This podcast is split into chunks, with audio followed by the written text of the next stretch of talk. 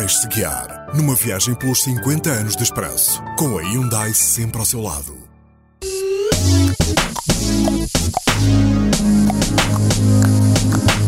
Pimp's in the crib, ma, drop it like it's hot. Drop it like it's hot. Drop it like it's hot. When the pigs try to get at you, park it like it's hot. Park it like it's hot. Park it. Ano Novo e quanto ao Primeiro-Ministro Santana Lopes, dá-se um caso insólito. A sua fotografia oficial está neste momento a ser expedida para as embaixadas, um mês depois de o governo se ter demitido. Notícia ao Expresso. Sócrates daria ao PS a primeira maioria absoluta e o seu governo inclui uma grande surpresa. Freitas do Amaral como ministro de Estado e dos Negócios Estrangeiros. O PS também foi o partido com mais votos nas autárquicas desse ano. Nem todos foram ao alto e sede da vitória em noite eleitoral. Os resultados foram ganhando forma, o conteúdo da festa foi-se expressando à maneira de cada um. A vitória do PS, do Sócrates. E veio, e veio aqui na esperança de ver José Sócrates hoje? Exatamente, ver o José Sócrates. Em democracia há vencidos e vencedores, mas não há excluídos. O Partido Socialista não governará contra ninguém, mas governará como é o seu dever, por todos e para todos. Outras mudanças políticas vão passar pela escolha de Ribeiro e Castro como líder do CDS e de Marques Mendes como presidente do PSD. O CDS viveu dias complicados com o caso Portugal. O despacho que viabilizou o abate de sobreiros para o empreendimento turístico do Grupo Espírito Santo, em Benavente, foi assinado já depois das eleições de 20 de fevereiro e não antes, como consta da data oficial de 16 de fevereiro.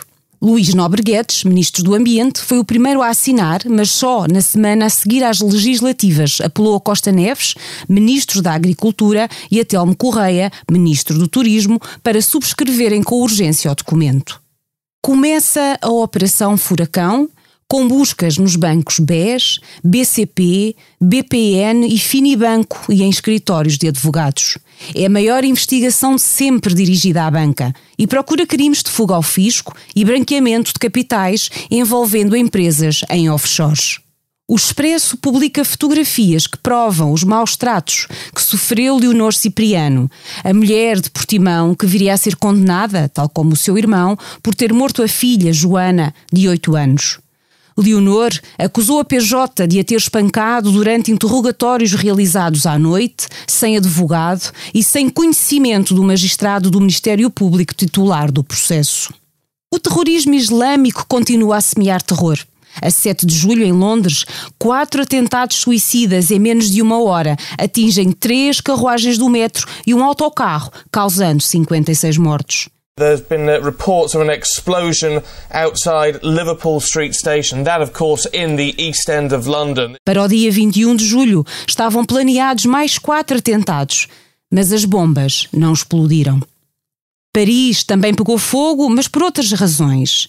Na sequência da morte de dois jovens durante uma perseguição policial, eclodiu uma revolta popular nos arredores da capital e de outras cidades que durou 19 noites durante as quais foram incendiados 8.970 veículos e que levou à instauração do estado de emergência. Na Dinamarca, o jornal de maior tiragem, o Giants Posten, publicou 12 caricaturas de Maomé, o que gerou uma onda mundial de reações violentas.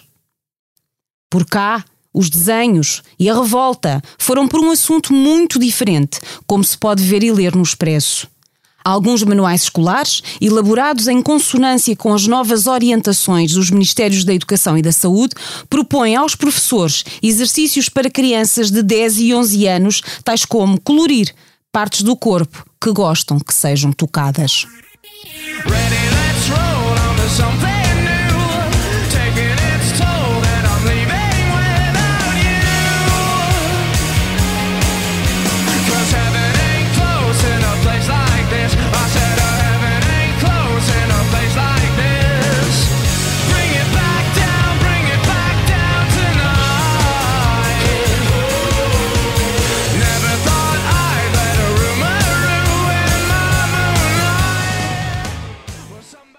Esta foi uma viagem carregada de energia Hyundai. O podcast 50 anos de Expresso conta com o patrocínio da Hyundai, a marca que abraça a mudança para garantir um mundo melhor às gerações de amanhã.